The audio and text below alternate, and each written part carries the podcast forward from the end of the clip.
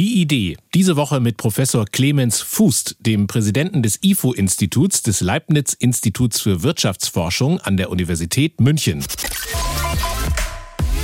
Ohne Gasmangellage wird, die, wird das Wirtschaftswachstum nach unserer Einschätzung so bei minus 0,4 Prozent etwa liegen nächstes Jahr.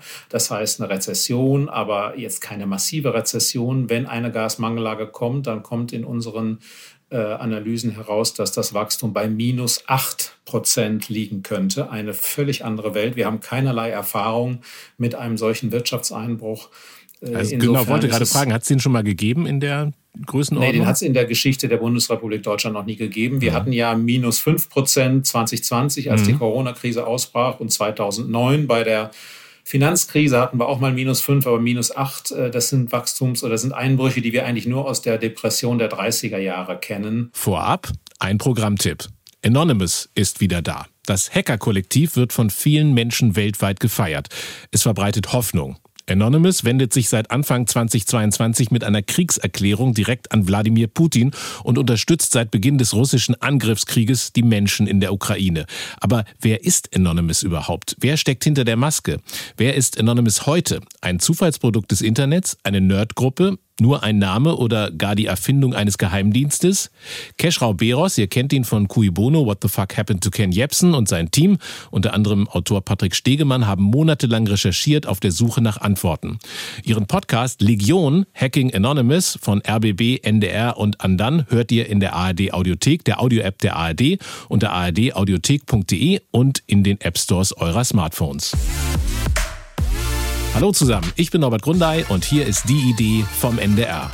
Heute zu Gast bei mir Professor Clemens Fußt. Er ist Präsident des IFO-Instituts, des Leibniz-Instituts für Wirtschaftsforschung an der Universität München. Seit April 2016 ist er Direktor des Center of Economic Studies und Professor für Volkswirtschaftslehre am Seminar für Nationalökonomie und Finanzwissenschaft an der Ludwig-Maximilians-Universität München.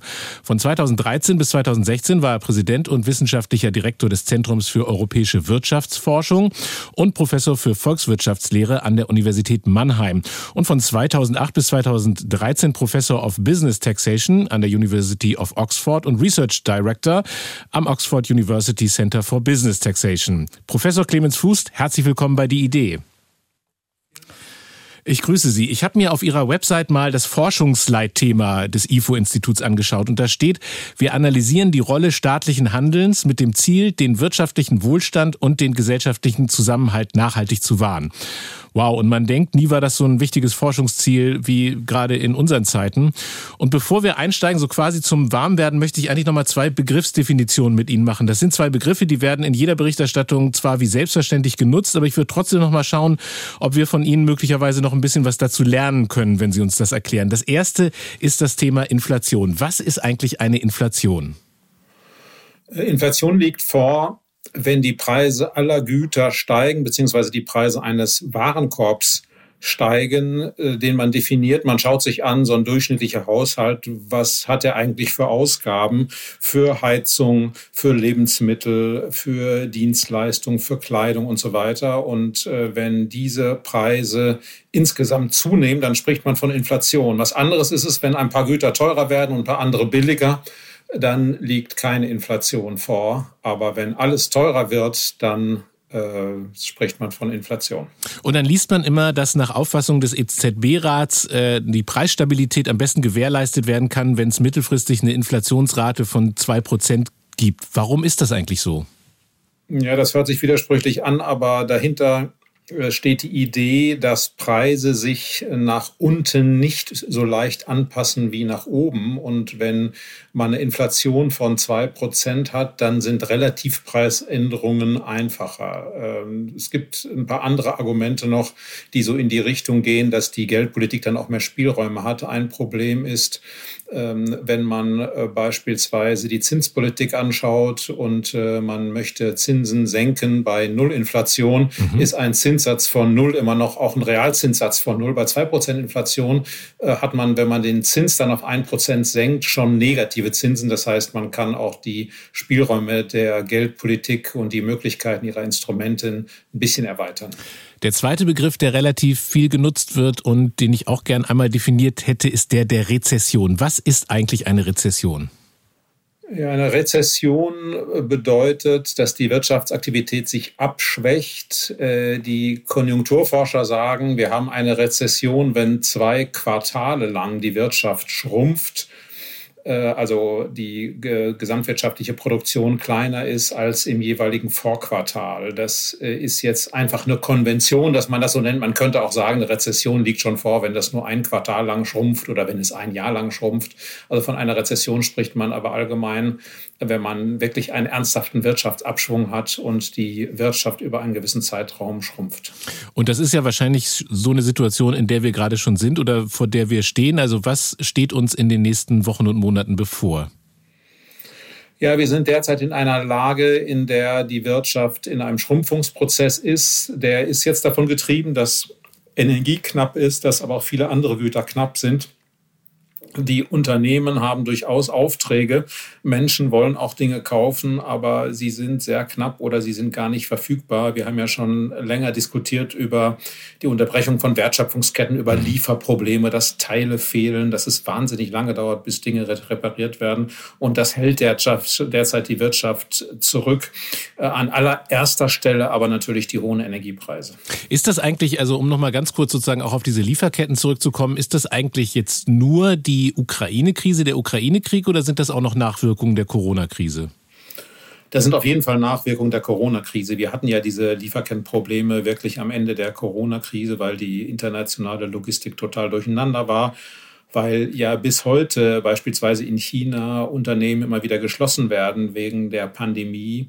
Und das war ja während der Corona-Pandemie, als sie also in, in wirklich äh, allen Ländern noch eine große Rolle spielte, äh, da war das sehr stark so. Da musste die Wirtschaft erstmal wieder äh, äh mussten die Unternehmen erstmal wieder zu ihren normalen Prozessen finden und das hat, hat gedauert.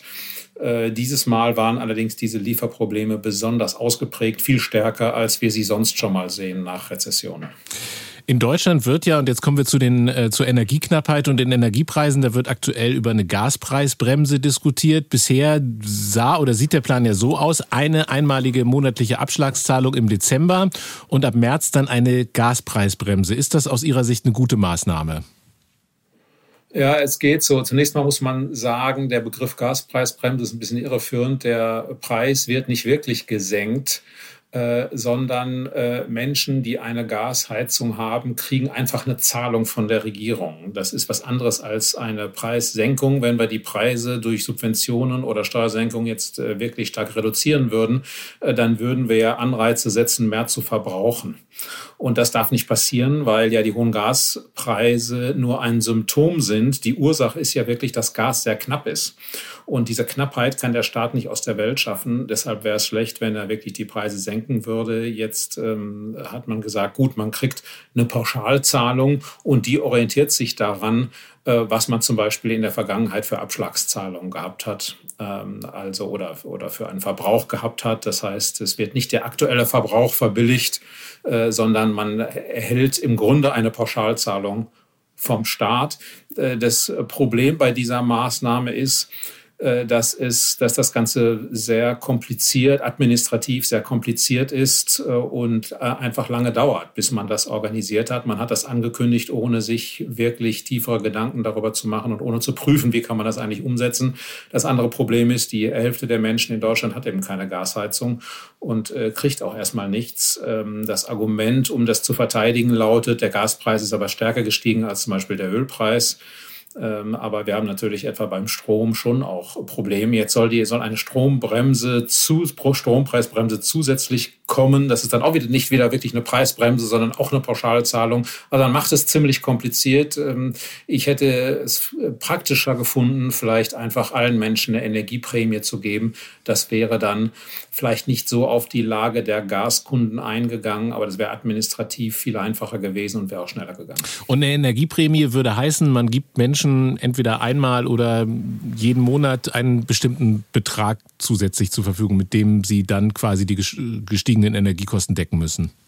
Genau so ist es. Wir hatten das ja schon mal mit einer 300-Euro-Zahlung äh, durchexerziert und ähm, auch das ist administrativ nicht so ganz ohne, aber das geht schneller, weil wir es eben schon mal gemacht haben. Die, diese Zahlung kann man dann steuerpflichtig machen sodass diejenigen, die hohe Einkommen haben, weniger bekommen am Ende als diejenigen, die niedriger Einkommen haben und dies auch mehr brauchen.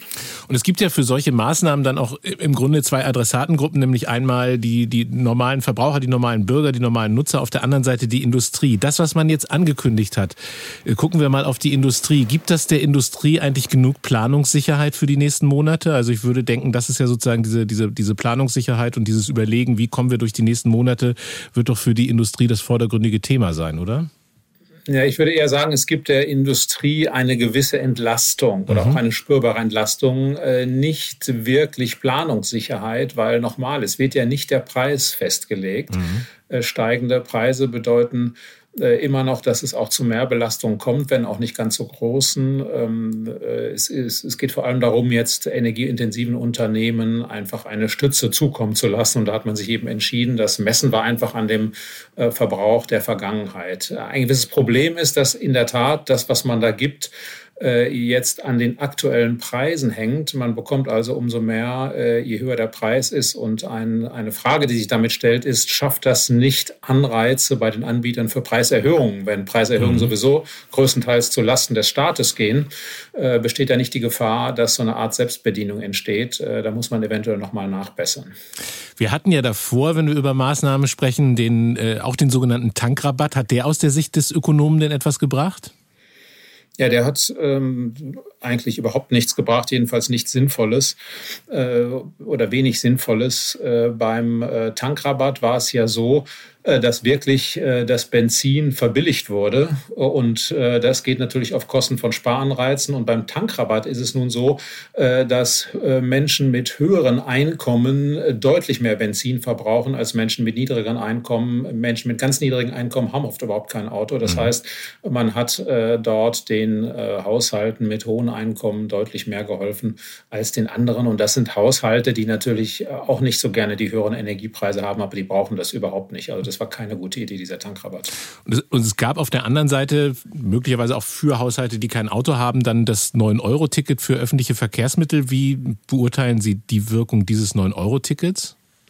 Ich denke, das 9-Euro-Ticket war äh, zumindest keine offenkundig ähm, äh, fragwürdige Maßnahme, sondern das hat ja, das muss man erstmal evaluieren, was das wirklich bewirkt hat. Mhm. Aber das hat, denke ich, schon damit gewirkt, dass der eine oder so gewirkt, dass der ein oder andere vom Auto umgestiegen ist auf öffentliche Verkehrsmittel. Und da die ja ohnehin fahren, äh, hat man hier nicht einen Mehrverbrauch von Energie verursacht, sondern wirklich den Energieverbrauch reduziert. Das ging also schon mal in die richtige Richtung. Das Ganze wirft jetzt viele Fragen auf, äh, was die Finanzierung des öffentlichen öffentlichen Nahverkehrs angeht. Äh, aber äh, ich denke, das war eine äh, letztlich bessere Maßnahme und sicherlich eine Maßnahme, bei der es wert ist, jetzt sehr genau zu evaluieren und zu schauen, ob man für die Zukunft was daraus lernen kann. Sie haben das gerade gesagt mit dem Evaluieren, denn Sie sind ja, Sie sind ja Forscher, Sie machen selber, selber Studien. Mich hat ein bisschen gewundert, dass man beim 9-Euro-Ticket sehr schnell, also eigentlich schon nach zwei Monaten angefangen hat zu sagen, ob es jetzt funktioniert hat oder nicht funktioniert hat. Und ich mich immer gefragt habe, kann man das nach so einem kurzen Zeitraum überhaupt gut evaluieren? Ja, bestimmte Dinge kann man sehr schnell evaluieren. Wir haben zum Beispiel nach, in, in relativ kurzer Zeit äh, evaluiert, ob der Tankrabatt weitergegeben wird an die Verbraucher. Das wäre eine mhm. große Diskussion und äh, da kam raus, in der Tat, der wird dann weitergegeben. Äh, andere Fragen brauchen mehr Zeit, damit mhm. man das Ganze evaluiert. Und äh, viel hängt natürlich von der Datenverfügbarkeit ab. Spritpreise waren beobachtbar. Das Verhalten der Pendler beispielsweise. Ähm, das ist äh, schwerer zu erfassen. Auch da gibt es Daten, zum Beispiel äh, Mobiltelefondaten. Das sind also Sachen, die derzeit auch untersucht werden, aber das dauert dann ein bisschen länger. Es wäre eigentlich schöner, dafür zu sorgen, dass man sowas schneller evaluieren kann, weil dann die Politik ja auch Maßnahmen schneller korrigieren kann, wenn man lernt, da läuft was nicht so gut, das können wir korrigieren. Äh, aber leider ist die Kultur da immer noch nicht gut genug in Deutschland, dass wir also von systematisch bei solchen Maßnahmen von vornherein auch an die Evaluierung denken und die Daten äh, so bereitstellen, dass man es schnell evaluieren kann. Also es wird noch ein bisschen dauern beim, äh, beim 9-Euro-Ticket. Jetzt, wenn ich mir so diese Maßnahmen so angucke, also die Gaspreisbremse, ähm, äh, den Tankrabatt, auch das 9-Euro-Ticket, äh, dann äh, musste ich irgendwie spontan daran denken, aus den aus alten Gehirngängen, in denen ich das im Studium mal gehört habe, sind denn solche Preisobergrenzen oder Höchstpreise bei den Ökonomen nicht eher verpönt?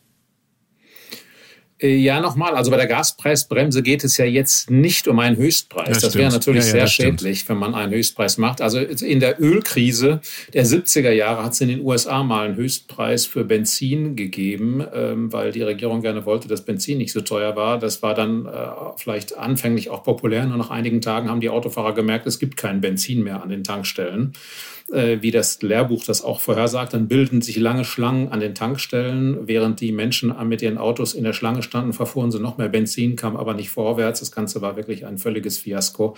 Äh, daraus hat man hoffentlich ein bisschen gelernt.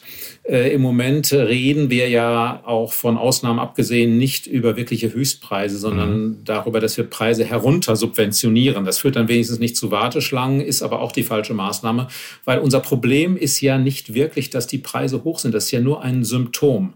Äh, die Ursache liegt in der Knappheit. Äh, ein, äh, wir, wir können das Problem nicht lösen äh, indem wir nur an den Symptomen herumkurieren und das kann eben alles noch schlimmer machen. Wenn der Staat jetzt die Gaspreise heruntersubventioniert, dann wird mehr Gas verbraucht. Äh, das heißt, das Risiko, dass wir in eine Gasmangellage geraten, das steigt dann noch. Äh, insofern ist es jetzt besonders wichtig, dass wir äh, ja, äh, diese beiden Ziele, die ein bisschen zueinander in Konflikt stehen, zusammenbringen. Nämlich auf der einen Seite möchte man Menschen helfen, die von den steigenden Preisen betroffen sind. Man mhm. will aber nicht, dass sie mehr Energie nachfragen. Und wer mehr Geld hat, der, der fragt nun mal auch mehr Energie nach. Insofern mhm. ist es ein gewisses Dilemma. Und da muss man jetzt die, die äh, Instrumente so gestalten, dass man äh, jedenfalls äh, Anreize zum Mehrverbrauch eindämmt. Und das ist genau der Versuch bei der sogenannten Gaspreisbremse. Man müsste sie vielleicht eher Gaskostenhilfe oder so ähnlich mhm. nennen oder einfach Hilfe jetzt in dieser Zeit der, der Inflation äh, indem man eben sagt, nicht, ein, nicht der aktuelle Verbrauch ist maßgeblich für das, was man bekommt, sondern eine Verbrauchsgröße der Vergangenheit. Man bekommt also letztlich einen Pauschalbetrag. Und das Ziel ist ja, dass man zum Beispiel andere Dinge, die wichtig sind, sich noch leisten kann. Also Lebensmittel noch kaufen kann, gerade wenn man weniger Einkommen hat. Das Ziel ist nicht, dass man jetzt mehr Gas verbraucht. Ja, ich habe mal gelesen, dass Sie gesagt haben, die Leute müssen regelrecht Spaß am Gassparen bekommen. Es müsste so eine Art äh, Sport werden. Äh, ich habe den Eindruck, dass es an manchen Stellen äh, das Problem ist, dass die Menschen vielleicht gar nicht so ganz genau sehen oder messen können, wie gut sie jetzt bei diesem Sport sind. Also um, um im Bild zu bleiben, sie haben gar nicht so die richtige Stoppuhr vielleicht, weil sie als Mieter in einer, in einer Wohnung wohnen und vielleicht bei bestimmten Dingen gar nicht so einschätzen können, wie viel habe ich denn jetzt tatsächlich äh, gespart. Also benötigt es da nicht noch deutlich mehr Anreize und vielleicht auch kreative Lösungen, um Menschen dazu zu bewegen, noch stärker darauf zu gucken, wie viel Energie sie tatsächlich verbrauchen? Ganz bestimmt. Also es ist in der Tat die Frage, verstehen Menschen den Zusammenhang zwischen ihrem Verhalten und ihrer Gasrechnung äh, oder verstehen Menschen es, wenn man ihnen jetzt sagt, äh, ja, da kommt diese Gaspreisbremse, aber das ist eben ziemlich kompliziert. Man kriegt einen Betrag erstattet, der auf dem Verbrauch der Vergangenheit beruht, äh, da werden viele sich die Augen reiben und fragen, was, was, was soll das jetzt? Ähm, also ich glaube, es wäre sehr gut, äh, wenn man stärker auf, aufklären würde. Man bräuchte eine recht, regelrechte Kampagne äh, fürs Gassparen und äh, man könnte äh, auch äh, einen Wettbewerb veranstalten und die Versorger könnten zum Beispiel einen Preis für diejenigen vergeben, mhm. die ihren Verbrauch äh, um 20 Prozent oder mehr reduzieren. Da kann man sich vieles ausdenken, aber in der Tat, das muss so eine Art Sport werden, dann kommen wir gut durch den Winter. Der Gaspreis ist das eine, der Strompreis ist das andere. welche Maßnahmen sind jetzt eigentlich angebracht, um auch beim Strompreis Strompreis für mehr Sicherheit zu sorgen? Ja, beim Strompreis gibt es mehr Möglichkeiten als beim Gas, das Angebot zu erhöhen. Also billiger wird es mhm. eigentlich nur, wenn man das Angebot erhöht oder die Nachfrage reduziert. Und wenn wir hier an das Angebot denken, dann gibt es beim Strompreis schon äh, Möglichkeiten. Äh, eine, äh, ein Thema war ja die Verlängerung der Laufzeiten der Atomkraftwerke. Jetzt hat man entschieden, die zumindest bis April weiterlaufen zu lassen. Das entlastet natürlich den Markt und reduziert den Strompreis. Äh, es gibt äh, außerdem äh, die Bemühungen derzeit, Kohlekraftwerke ans Netz zu bringen. Je mehr man davon ans Netz bringt, desto mehr sinkt der Strompreis. Einfach deshalb, weil die Laufzeiten der Gaskraftwerke, die ja den Strom vornehmlich verteuern derzeit, die Laufzeiten der Gaskraftwerke, die werden dann reduziert. Das hilft dann übrigens auch wieder am Gasmarkt, entlastet den Gasmarkt weil da ja nicht so viel Gas in die, in die Verstromung fließt. Also äh, an allererster Stelle müssen wir mehr Kapazitäten an den Markt bringen. Auf der Nachfrageseite geht es hier allerdings auch darum, äh, Preise wirken zu lassen und dafür zu sorgen, dass alle Anreize haben zu sparen. Äh, neben den Dingen, die wir schon besprochen haben, äh, spielen da auch die Altverträge eine Rolle. Also viele Haushalte haben noch Altverträge und billige Preise und insofern wenig Anreize zu sparen. Mhm. Äh, man könnte ihnen die Altverträge abkaufen. Also es gibt die Möglichkeit, rechtlich unter bestimmten Voraussetzungen diese Altverträge sogar zu enteignen. Aber das ist äh, eine unschöne Geschichte. Das sollte man nicht machen. Das ist ja auch unfair. Aber man könnte diesen Verbrauchern jetzt einen Brief schicken und sagen, das, was du sparst durch, durch den Altvertrag, das äh, überweisen wir dir jetzt als Betrag. Und du kriegst einen neuen Vertrag zu höheren Preisen. Dann hat man äh, Sparanreize. Das heißt, man verkauft den Strom, den man sonst oder das Gas, was man sonst verbrauchen würde. Da, äh, also auch bei diesen Verbrauchern ist es möglich, äh, Spar Einsparungsmöglichkeiten zu heben. Wenn ich Sie so höre, dann habe ich das Gefühl, das schwingt so ein bisschen im Unterton mit, der Politik fehlt an manchen Stellen so ein bisschen die Kreativität, um diese Prozesse nicht nur abzuarbeiten, sondern auch Ideen zu entwickeln, um wirklich kreativ damit umzugehen und die Leute dazu zu bewegen, wirklich Veränderungen vorzunehmen. Ja, wobei die Politik sich ja durchaus auch mit Fachleuten unterhält. Ich glaube, die Politik hat einfach das Problem derzeit, dass wir wirklich multiple Krisen haben mhm. und jede verlangt viel Aufmerksamkeit und da geraten eben auch äh, Ministerien an Grenzen ihrer Kapazitäten. Ähm, äh, gleichzeitig ist Politik sehr stark kurzfristig getrieben. Man muss ja fragen, wir wissen ja seit längerer Zeit, dass eine Gasknappheit droht. Warum fangen wir erst jetzt an, eine Gaspreisbremse wirklich zu konzipieren mit dieser Gaspreiskommission? Warum mhm. hat man nicht im März eine Gaspreiskommission? Einberufen. Das sind echte Versäumnisse, für die äh, kann man aber durchaus ins Feld führen, dass die Politik schon sehr, sehr stark belastet ist und Mitarbeiterinnen und Mitarbeiter in den Ministerien einem unglaublichen Stress ausgesetzt sind. Ja, und äh, das äh, hat eben Folgen. Sie haben gerade äh, auch gesprochen über die längeren Laufzeiten für die Atomkraftwerke. Also Sie halten das auch für richtig und teilen nicht die Befürchtung, äh, dass es dadurch dann mittelfristig dann doch wieder zu einer Abkehr von der Atomwende kommt. Ja, wenn es von, von der Ab, von, zu einer Abkehr von der Atomwende käme, wäre das ja vielleicht gar nicht so schlecht. Mhm. Das ist ein Grundsatzthema. Mhm. Äh, aber äh, das muss man in der Tat gar nicht aufmachen. Also ich denke, es ist, wäre sehr, sehr unvernünftig, auch ein sehr schlechtes Signal an unsere europäischen Partner, die auch Stromknappheit haben, wenn wir in dieser Lage jetzt ohne Not äh, Kraftwerke, die funktionieren, abschalten würden. Also das ist, denke ich, schwer nachvollziehbar. Insofern war das äh, eine im Grunde unumgängliche Entscheidung. Natürlich hat Atomkraft Risiken, das äh, muss man sehr ernst nehmen, aber die deutschen Atomkraftwerke, denke ich, sind doch so sicher oder die Sicherheit kann eben so weit geprüft werden, äh, dass äh, man das gut verantworten kann, die weiter laufen zu lassen. Ob das dann, äh, ich würde mir wünschen, ehrlich gesagt, dass eine Debatte entsteht über den Atomausstieg und man das vielleicht nochmal neu entscheidet, weil sich einfach die Bedingungen so radikal verändert haben. Wir stehen vor einer massiven Verschlechterung unserer Energieversorgung. Wir werden nicht mehr so billiges Gas kriegen, mhm. wie, es, wie wir es in der Vergangenheit haben. Und Gas ist ja der Schlüsselfaktor äh, für die Überbrückung der Zeit, bis wir vielleicht wirklich mit erneuerbaren Energien vornehmlich unsere Energieversorgung bestreiten können. Jetzt ist Gas viel teurer geworden. Ich finde, da ist es nur vernünftig, wenn wir nochmal darüber nachdenken, ist der Plan, den wir hatten, äh, Atomkraftwerke abschalten, äh, Kohlekraftwerke abschalten, ist das noch ein gangbarer Weg? Äh, oder ist es vielleicht wert, darüber neu nachzudenken? Ich finde das vor allem interessant, weil es ja mit sehr vielen, es ist ja sehr komplex, es ist mit sehr vielen Dingen verbunden. Also unter anderem zum Beispiel auch der, dem Thema der Elektromobilität. So, also äh, es ja. gibt jetzt Industrien, die sich sehr stark darauf eingestellt haben, äh, viel, viel stärker in die Elektromobilität zu gehen. Ich habe gehört, dass da jetzt auch die Verkaufszahlen in den letzten Monaten oder die Zulassungszahlen äh, gestiegen sind, wobei man da ja auch nicht immer weiß, wie lange haben die Menschen jetzt auf ihr Auto gewartet, äh, dass sie jetzt, äh, dass sie jetzt gerade zugelassen haben. Aber die Frage ist ja auch, wie kommt man eigentlich bei diesem Industrieumbau der Automobilindustrie weiter, wenn Menschen dann merken, okay, die Strompreise steigen, möglicherweise lohnt es sich für mich doch dann eher einen Verbrenner zu kaufen als ein Elektroauto. Also auch im Hinblick darauf ist das eine interessante Diskussion und damit verbunden die Frage, ähm, werden wir einen dauerhaft höheren Strompreis haben in den nächsten Jahren? Ja, das wird davon abhängen, wie wir uns aufstellen. Mhm. Äh, das wird beispielsweise davon abhängen, äh, ob wir eigene Gasförderung wieder anwerfen. Äh, das führt aber zu dem kontroversen Thema Fracking. Fracking ist heute mit wesentlich schonenderen möglich, äh, Techniken möglich als noch vor einigen Jahren, aber Fracking ist trotzdem umstritten.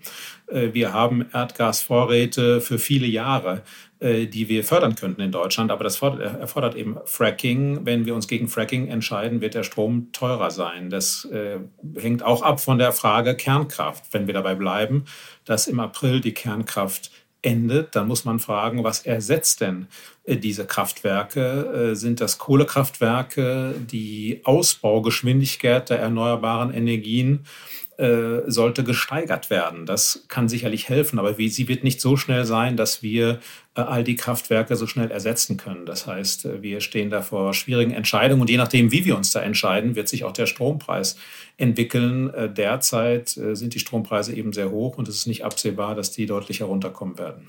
Das, was gerade passiert, hat ja Auswirkungen auf uns alle äh, als Gesellschaft, so ähnlich wie ich es ganz am Anfang auch in Ihrem Forschungsziel schon beschrieben habe. Wie stellen Sie sich jetzt als Ökonom die nächsten sechs Monate in Deutschland vor? Wir haben am Anfang dieser Krise, äh, da waren die Bäcker kontinuierlich äh, in den Medien und wir haben viel darüber gehört, dass möglicherweise diverse Bäckereibetriebe in Deutschland aufhören müssen. Also wie werden die nächsten Monate aussehen? Wird es viele Entlassungen geben? Kommt eine Pleitewelle auf uns zu? Steht uns die, wie es an manchen Stellen steht, Deindustrialisierung Deutschlands bevor? Äh, kurzfristig, äh, in den nächsten sechs Monaten, wird alles davon abhängen, ob es uns gelingt, den Gasverbrauch so zu organisieren in Europa und in Deutschland, dass wir nicht in eine Gasmangellage bekommen, gekommen. Eine Gasmangellage ist ja eine Situation, in der, obwohl man bereit ist, die hohen Preise zu zahlen, nicht jeder mehr Gas bekommt. Das würde dann so laufen, dass die privaten Haushalte weiter Gas bekommen, die kritischen Infrastrukturen, zum Beispiel Krankenhäuser, würden weiter Gas bekommen, aber ein großer Teil der Industrie äh, würde kein Gas mehr bekommen. Das würde zu einem drastischen Wirtschaftseinbruch führen. Wir hätten eine schwere Rezession und hätten dann zumindest sehr, sehr viele Menschen in Kurzarbeit. Also ein solches Szenario müssen wir vermeiden vor allem wenn der Winter mild ist, sind die Aussichten, denke ich, gut, dass wir das vermeiden können. Das ist mal ganz wichtig. Und wenn mhm. wir das vermeiden äh, können, dann muss man sagen, ist, kann man die Situation beherrschen. Für viele Menschen entstehen Härten, äh, kleine mittelständische Unternehmen, äh, Menschen, die zum Beispiel Hotels haben, äh, in Hotels in den letzten Jahren investiert haben, äh, relativ hohe Gaskosten haben, so hohe, dass sie sie nicht auf die Zimmerpreise überwälzen können. Die mhm. werden Hilfen brauchen, aber die Hilfen sind ja auch geplant äh, mit der, der, der, der sogenannten Gaspreisbremse, also diesen Beträgen, die auch Unternehmen bekommen äh, um sie zu unterstützen. Ich denke, damit können sie diesen Winter überstehen. Also die, die Situation ist gut zu handhaben, aber dieses Risiko einer Gasmangellage, das ist wirklich sehr ernst zu nehmen. Ich denke, wenn wir die vermeiden können, dann werden wir ganz erträglich über diesen schwierigen Winter kommen. Aber Sie haben gesagt, wenn wir einen milden Winter bekommen, also die Frage ist ja, wie safe sind wir? Also wenn wir jetzt einen harten Winter bekommen, dann würden Sie auch durchaus sagen, es bestünde die Möglichkeit, dass wir in so eine Gasmangellage kommen? Ja, wir haben in unseren Konjunkturanalysen sehr intensiv untersucht, unter welchen Umständen wir in eine Gasmangellage kommen könnten. Das hängt jetzt von sehr, sehr vielen Variablen ab. Äh, insofern sind solche Prognosen mit großer Unsicherheit ja. behaftet. Aber eine wirklich dominierende Variable ist leider tatsächlich die Temperatur. Also einige Grad können da schon den Unterschied machen.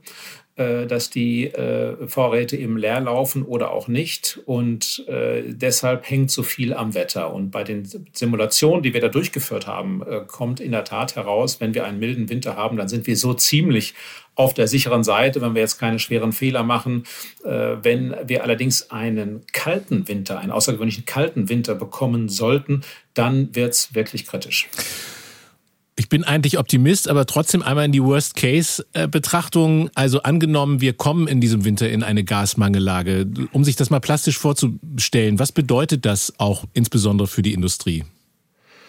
Ja, wenn in einer Gasmangellage, die könnte beispielsweise im Februar eintreten, dann würden eben große Teile unserer Unternehmen kein Gas mehr oder nur noch sehr stark reduziertes Gas bekommen. Sie müssten dann ihre Anlagen abschalten. Die Beschäftigten müssten auf Kurzarbeit gehen und das dann alles wieder anzuwerfen im Sommer, wenn wieder mehr Gas verfügbar ist, das ist sehr schwierig und wir hätten dann ähnliche Probleme vielleicht nochmal im nächsten Winter. Was bedeutet das für die Konjunktur?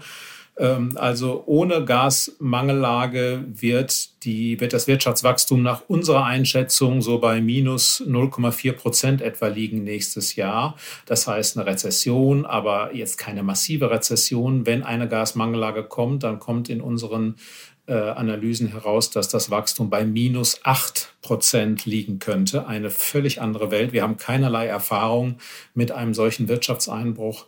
Äh, also genau, wollte gerade fragen, hat es den schon mal gegeben in der Größenordnung? Nee, den hat es in der Geschichte der Bundesrepublik Deutschland noch nie gegeben. Wir ja. hatten ja minus 5 Prozent 2020, als mhm. die Corona-Krise ausbrach und 2009 bei der Finanzkrise hatten wir auch mal minus 5, aber minus 8. Äh, das sind Wachstums- oder sind Einbrüche, die wir eigentlich nur aus der Depression der 30er Jahre kennen.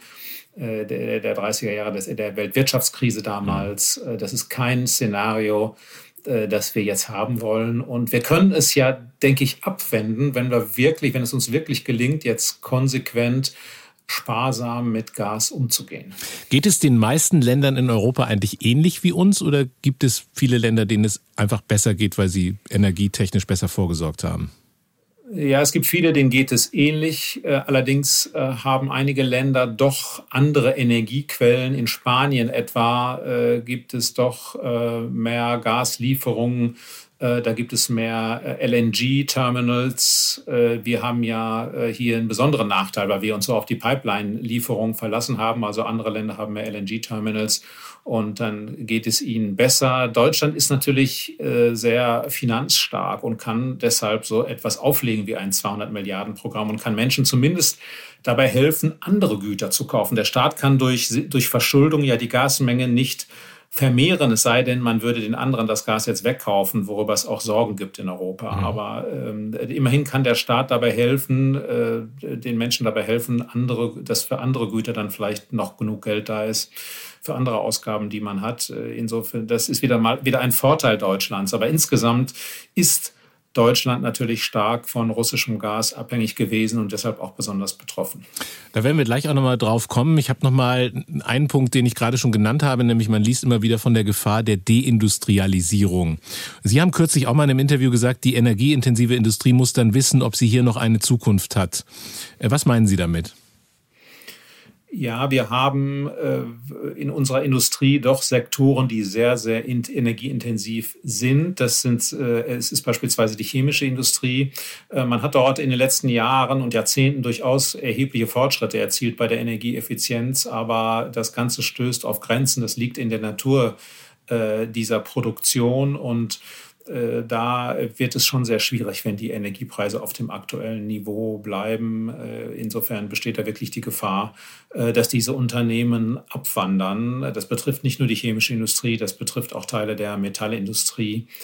Das betrifft die Papierindustrie, Verpackungsindustrie. Und da müssen wir sehen, äh, dass äh, Energiepreissteigerungen, die weltweit stattfinden, die also auch die Konkurrenz in den USA und Asien betreffen, die sind nicht so das Problem für den Standort Deutschland, äh, denn damit müssen dann ja alle Unternehmen ja. umgehen. Aber was schlecht ist, das sind Energiepreissteigerungen bei uns, die woanders nicht vorkommen. Und das ist eben jetzt beim Gas gerade der Fall. Also durch das Ende des Pipeline-Gases werden wir künftig auch dauerhaft mehr wohl auf LNG äh, zurückgreifen müssen, wenn wir uns entscheiden, dass wir unser eigenes Gas nicht fördern wollen. Ähm, und dann wird Gas hier teurer. Und da muss man sich als energieintensive Industrie natürlich fragen, wandern wir nicht lieber ab in die USA? Das passiert nicht von heute auf morgen, weil ja die Werke erstmal da stehen. Aber bei Neuinvestitionen wird man äh, sich dann stärker in die USA orientieren. Und das ist ein Risiko für Deutschland. Viele Industrien der Zukunft sind ja sehr, sehr energieintensive Industrien, Industrien, die viel Strom brauchen und ähm, die brauchen eine vernünftige Perspektive und die war ohnehin schon durch die äh, Energiewende von einer gewissen Unsicherheit geprägt. Mhm. Äh, und äh, diese, äh, zu dieser Unsicherheit kommt jetzt die Aussicht auf sehr stark erhöhte Gaspreise hinzu. Das macht es unattraktiv, hier zu investieren. Ich, größere Investitionen muss man derzeit eigentlich zurückstellen, bis man etwas besser weiß, wie es weitergeht mit der Gasversorgung. Aber die Aussichten für wettbewerbsfähige Energieversorgung sind nicht so doll, äh, jedenfalls äh, was die nächsten 10, 20 Jahre angeht. Äh, genau, ich wollte gerade fragen, also wir kennen ja sozusagen diese, dieses Thema der Billiglohnländer und dann gibt es, wenn ich Sie richtig verstanden habe, äh, im Grunde jetzt so, wenn man es flapsig sagen würde, auch Billigindustrie, äh, billig äh. Und wenn ich es richtig verstanden habe, wären das die USA. Woran liegt das? Liegt das daran, dass die mehr Kernkraftwerke haben? Äh, nee, das liegt daran, dass die unter anderem sehr viel Gas haben. Das heißt, ja. die USA sind ein Exporteur von Flüssiggas. Die Verbraucher dort verwenden kein Flüssiggas.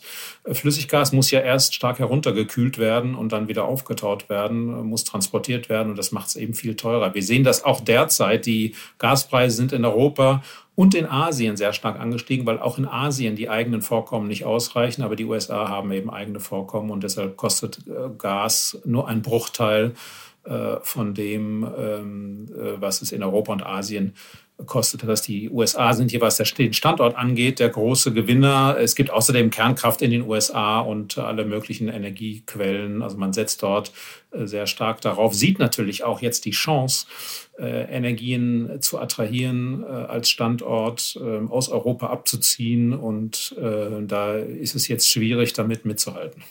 Von der Industrie nochmal zu den Bürgerinnen und Bürgern. Da habe ich manchmal das Gefühl, es gibt jetzt gerade noch eine große Unsicherheit, weil die Menschen noch gar nicht wissen, was so kostenmäßig auf sie zukommen. Also viele Mieter möglicherweise auch noch nicht irgendwie, was jetzt dieser, dieser gestiegene Gaspreis dann zum Beispiel bedeutet. Kann man eigentlich prognostizieren oder vorhersagen, so für einen gewissen Zeitraum in der Zukunft, wie viel ein Haushalt in den nächsten Monaten mehr wird ausgeben müssen durch Inflation und durch steigende Energiepreise und für Verbrauchsgüter?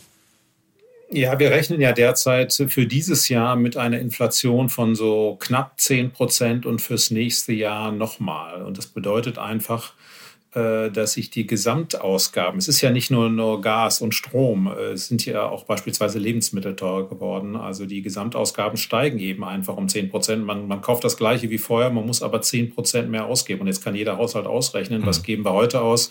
Viele Menschen im unteren Einkommensbereich sparen ja nur sehr wenig, weil sie einfach nichts übrig haben oder vielleicht auch gar nichts. Und äh, die müssen jetzt äh, ihren Konsum um 10 Prozent einschränken, wenn sie nicht irgendwelche Ersparnisse haben, auf die sie zurückgreifen können oder sich nicht Geld leihen können. Das sind schon erhebliche Belastungen. Ich habe mich gefragt, äh, weil wir vorhin auch über das Stützen der Wirtschaft gesprochen haben. Wir hatten das ja in der Corona-Krise und wir haben ja jetzt Maßnahmen, die auch wieder eingesetzt werden. Ich frage jetzt mal ganz banal, gibt es eigentlich eine Summe, die der Staat maximal ausgeben kann, um in so einer Sondersituation stützend einzugreifen? Ja, es ist noch schwieriger, weil stützend eingreifen ist eigentlich nicht das, was in dieser Situation gefragt ist. Ja. Wir haben ja nicht mangelnde Nachfrage. Also ja. Stützend eingreifen kann der Staat gut, wenn wir eine klassische Rezession haben, in der die Unternehmen ihre Produkte nicht mehr verkaufen können. Aber die, wir haben eine stagflationäre Situation, also eine andere Art von Krise, in der wir es zu tun haben mit einer Verknappung von Gütern. Mhm. Und wenn der Staat jetzt hergeht und viel Geld unter die Leute bringt, dann wird das Problem ja nur noch schlimmer.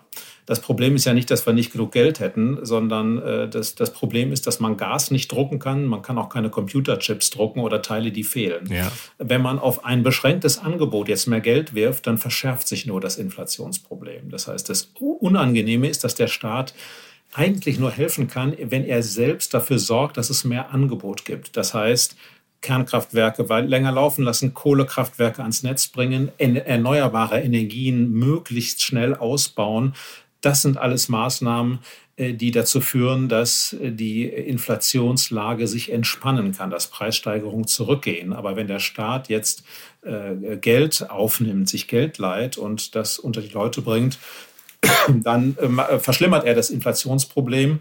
Deshalb ist es in dieser Lage eigentlich wichtig, dass Stützung des Staates beschränkt wird auf Haushalte, die wirklich in Not geraten, in Schwierigkeiten geraten durch die Preissteigerung. Aber alle anderen äh, müssen auch eher ihre Ausgaben einschränken und nicht mehr Geld ausgeben. Wir haben ja gerade schon kurz über die Gaslieferungen aus Russland gesprochen. Man könnte ja sagen, wir haben eigentlich in den letzten Jahren sehr gut davon gelebt, dieses günstige Gas zu bekommen. Jetzt im Nachhinein wird sehr viel darüber gesprochen, dass das auch einfach ein strategischer äh, Fehler war. War das wirklich ein Fehler oder war es nur ein Fehler, möglicherweise nicht parallel schon ein bisschen stärker eigene Kapazitäten aufzubauen? Ja, ich denke, es war äh, nur insofern ein Fehler, als man sich eben davon zu abhängig gemacht hat. Es war auch ein Fehler, weil man ja spätestens seit 2014 wusste, dass ein Konflikt mit Russland im Bereich des Möglichen steht. Es gab sogar Fernsehserien, in denen so ein Konflikt durchgespielt wurde und beschrieben wurde, dass das Gas, äh, das nach, nach Europa fließt, abgedreht wird. Das, was, mhm. das war ein Szenario, das war durchaus bekannt und man hat einfach nicht darauf reagiert. Es wäre richtig gewesen, Parallelstrukturen aufzubauen, also eigenes Gas zu fördern. Gut, das wollte man nicht, das war unpopulär. Man hätte äh, LNG-Terminals aufbauen können und sich so schützen und Lieferbeziehungen aufnehmen. Das kostet natürlich etwas. Jede Versicherung, jede Absicherung gegen Risiken kostet etwas und man muss bereit sein, diese Kosten in Kauf zu nehmen. Man kann natürlich schon fragen, wenn 2018 Angela Merkel gesagt hätte, äh, der deutschen, deutschen Bevölkerung gesagt hätte, wir müssen jetzt die Mehrwertsteuer um ein Prozent erhöhen und bauen davon LNG-Terminals, dann wäre das wahrscheinlich nicht sehr populär gewesen. Äh, LNG äh, war ja verpönt. Man hat ja sich darüber beschwert, dass, in den, dass es in den USA Fracking gibt und man uns hier dieses gefrackte Flüssiggas verkaufen will. Heute wäre man dankbar mhm. äh, und versucht mit aller, aller Energie dieses Fracking-Gas zu bekommen. Äh, aber das war ja damals sehr unpopulär. Äh, trotzdem wäre es sicherlich Aufgabe von Unternehmen und äh, von Politik gewesen, der Bevölkerung das zu erklären. Man muss ja auch fragen, was ging eigentlich vor bei Unternehmen wie BASF oder Uniper? Auch die haben sich ja sehr, sehr stark auf das russische Gas verlassen und die Risiken nicht diversifiziert. Vielleicht hätten die sagen müssen, Leute, lass uns mal ein paar Absicherungen hier errichten. Jetzt bei, bei neuen strategischen Entscheidungen fängt man natürlich intensiv an, darüber zu diskutieren. In Hamburg gibt es gerade Diskussionen, den Verkauf von Anteilen des Hamburger Hafens äh, an eine chinesische Reederei zu verbieten. Das setzt man dann auch in Verbindung zur Abhängigkeit im Energiemarkt von Russland. Wie denken Sie über diesen möglichen Verkauf? Ja, mein Problem ist, dass wir hier sehr, sehr punktuell vorgehen. Wir müssen sehen, wir in der Tat, die Welt um uns herum hat sich verändert. Es gibt die Möglichkeit wirklich äh, von Konflikten auch mit China äh, angesichts der Spannungen mit Taiwan. Insofern muss man schon sehr sorgfältig prüfen, entstehen hier problematische Abhängigkeiten. Man würde sagen, bei einem Hafenterminal ist es ein bisschen was anderes als bei einer Pipeline. Denn stellen wir uns mal vor, die chinesische Regierung in einem Konfliktfall würde äh, die sich entscheiden, dass diese Firma den Hafenterminal schließt, sagen wir mal, damit da keine Güter mehr fließen mhm. können. Dann bräuchte man eine Regulierung, die gibt es wahrscheinlich auch, die sagt, der, der deutsche Staat kann einfach anordnen, dass der geöffnet wird, egal wem der gehört. Das heißt, die Frage ist, es ist einfach nur Eigentum Chinas an so einem Terminal, äh, darüber ist ja jeder informiert, auch die Regierung, ist das wirklich ein Problem für uns? Entsteht nicht vielmehr eine chinesische Abhängigkeit von uns, denn wir, so, solche Investitionen kann man ja auch äh, enteignen. Naja, also man muss, im, was wir im Prinzip brauchen, ist eine durchdachte Strategie, die ökonomische und sicherheitspolitische Fragen vernünftig zusammenbringt. Und ein Ergebnis einer solchen Strategie könnte sein, wir lassen solche Investitionen zu, verabschieden aber Gesetze, die es dem Staat erlauben, äh, im Krisenfall diesen Terminal einfach zu übernehmen. Äh, das wüsste dann auch der Investor und dann könnte man hier vielleicht mit den Chinesen durchaus zusammenarbeiten. Wenn man solche Gesetze allerdings nicht hat, dann lässt man es lieber. Ich glaube, das zeigt, dass es wenig bringt, jetzt lautstark zu fordern, die, das muss laufen oder das darf nicht laufen, sondern ob das laufen sollte oder nicht, das hängt einfach davon ab, wie konsistent und überzeugend wir uns sonst, äh, ich sag mal, geoökonomisch und geostrategisch aufstellen. Also eine übergreifende Strategie mit, mit klaren Kriterien und damit verbundenen Maßnahmen, die man dann anlegt an die unterschiedlichen Fragen, die sich stellen, wie zum Beispiel der Frage im Hamburger Hafen. Genau so ist es. Wenn der Krieg vorbei ist, werden wir dann wieder Gas aus Russland importieren?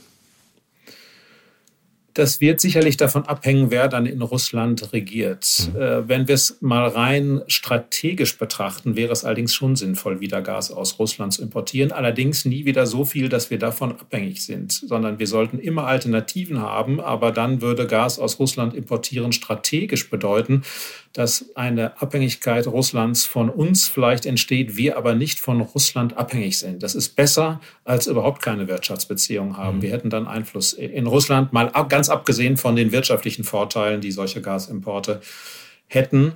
Aber das ist Zukunftsmusik, denn mit dem, äh, dass wir also mit dem aktuellen Regime wieder Geschäfte anfangen, das ist schwer vorstellbar, einfach aus politischen Gründen. Ich denke, man möchte mit einem Regime keine Geschäfte machen, das Verbrechen begeht wie die derzeitige russische Regierung. Wir haben ja jetzt gesprochen über die eingestellten Gaslieferungen aus Russland und die Konsequenzen äh, daraus. Aber die Konsequenzen gibt es ja nicht nur für Deutschland, sondern die gibt es ja auch für Russland und mögliche Konsequenzen aus den Sanktionen, die erlassen wurden. Haben Sie einen Einblick darin oder tauschen Sie sich auch mit Forscherinnen, Kollegen aus? Wie geht es eigentlich der russischen Wirtschaft und wie lange kann Russland das, was es gerade macht, auch wirtschaftlich durchziehen? Ja, es gibt natürlich Forschung zur Wirtschaftssanktion, auch zu dem, was derzeit in Russland passiert, wobei da eine gewisse Intransparenz natürlich herrscht.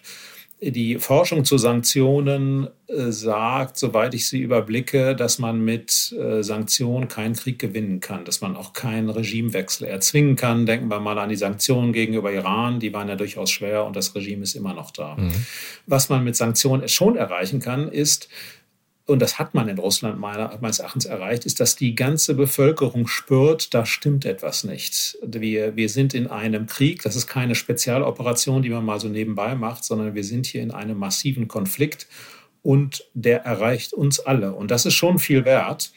Äh, weil es dann doch äh, die, es ist dem Regime, der Regierung erschwert, äh, das Land äh, so unter Kontrolle zu halten, wie man das gerne hätte. Also insofern sind Sanktionen schon sinnvoll, man darf aber nicht zu viel von ihnen erwarten. Wir, es gibt eine Reihe von Hinweisen, dass die russische Wirtschaft doch erheblich auch beeinträchtigt ist, gerade äh, in Bereichen etwa der Luftfahrt. Das wirkt sich dann irgendwie auch militärisch aus. Aber wir sehen ja, dass es auch Staaten gibt, die Russland mit Waffen beliefern, wie beispielsweise Iran. Also den Krieg allein durch Sanktionen zu entscheiden, das wird, glaube ich, nicht funktionieren. Das geht nur mit Waffenlieferung und mit äh, militärischer Unterstützung. Wir schauen mal ein bisschen weiter in die Zukunft und äh, unterhalten uns vielleicht ein bisschen über die wirtschaftliche Zukunft äh, von Deutschland. Ich habe auch ein Zitat äh, vom Ludwig Erhard-Gipfel von äh, Ihnen gelesen. Da haben Sie gesagt, wir brauchen in Deutschland kreative Zerstörung. Das ist ja ein Begriff, der der ähm, Schumpeter zugeschrieben wird. Äh, können Sie sagen, was Sie damit meinen? Sind Sie der Überzeugung, dass Deutschland noch viel zu zögerlich beim Thema Innovation und Fortschritt ist?